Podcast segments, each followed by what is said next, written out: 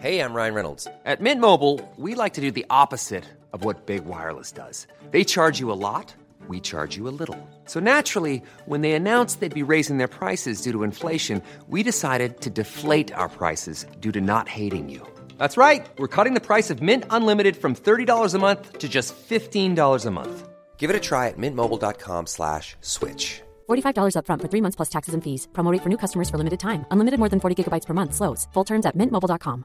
When you're ready to pop the question, the last thing you want to do is second guess the ring. At Bluenile.com, you can design a one of a kind ring with the ease and convenience of shopping online. Choose your diamond and setting. When you find the one, you'll get it delivered right to your door. Go to Bluenile.com and use promo code LISTEN to get $50 off your purchase of $500 or more. That's code LISTEN at Bluenile.com for $50 off your purchase. Bluenile.com code LISTEN. Vox Polony.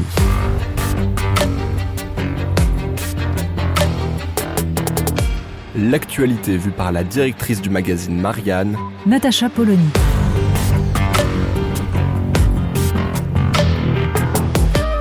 Vox Polony.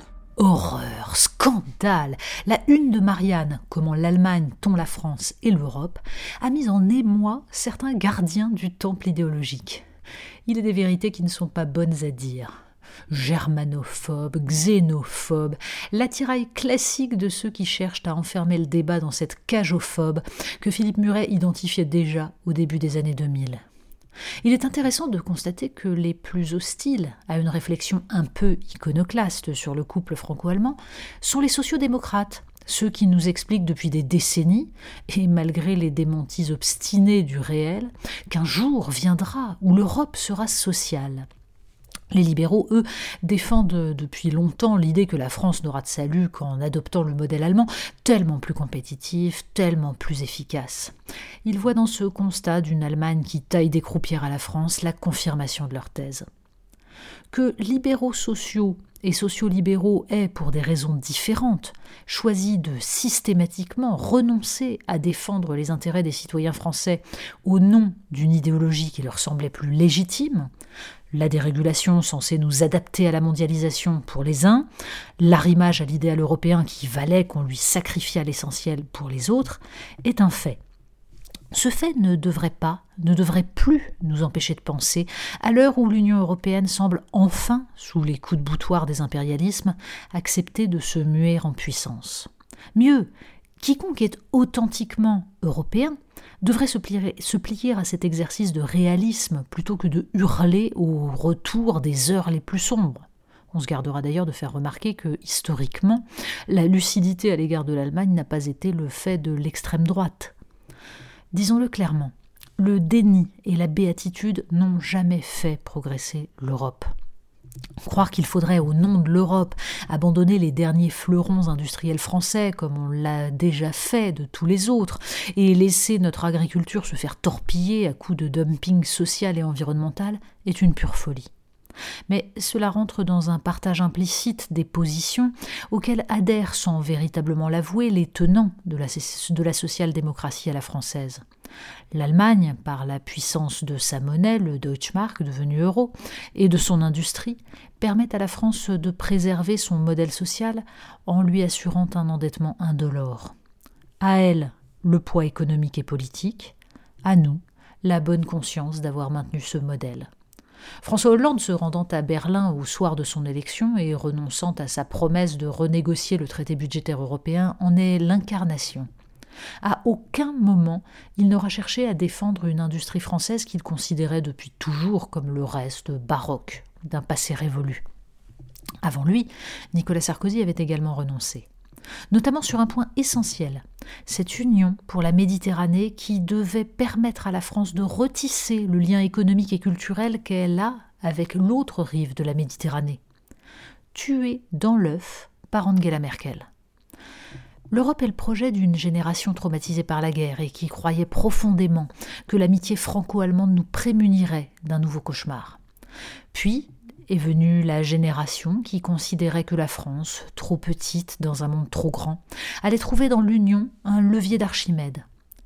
Les deux ont raison, à ceci près que ces objectifs ne seront pas atteints si les Français nourrissent une colère contre un système qui les aura appauvris.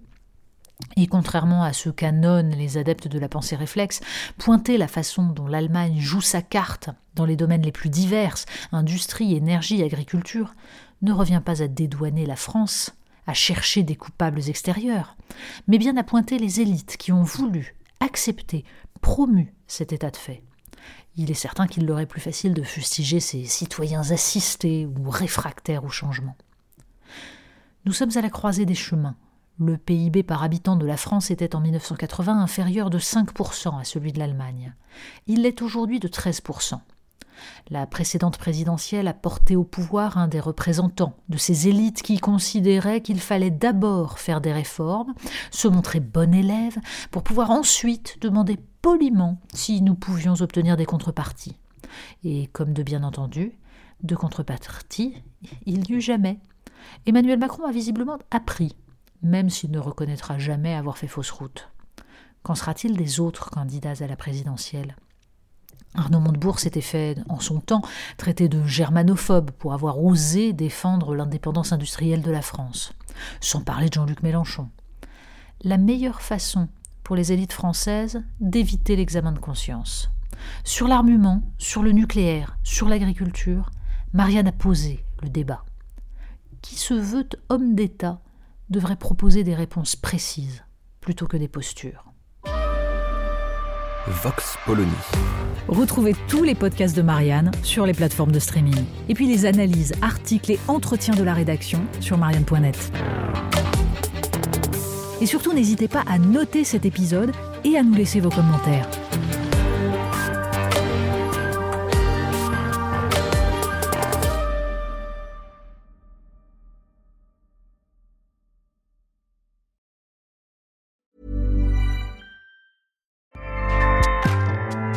ACAST powers the world's best podcasts. Here's a show that we recommend.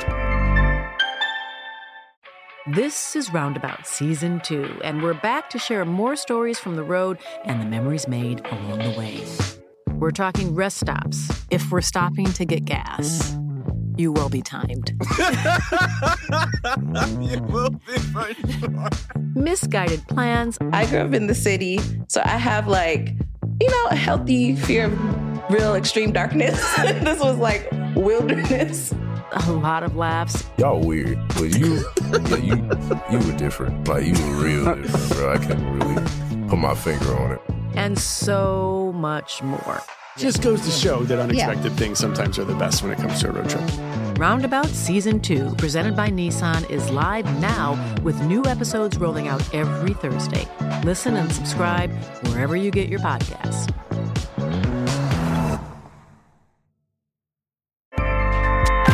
ACAST helps creators launch, grow, and monetize their podcasts everywhere. ACAST.com.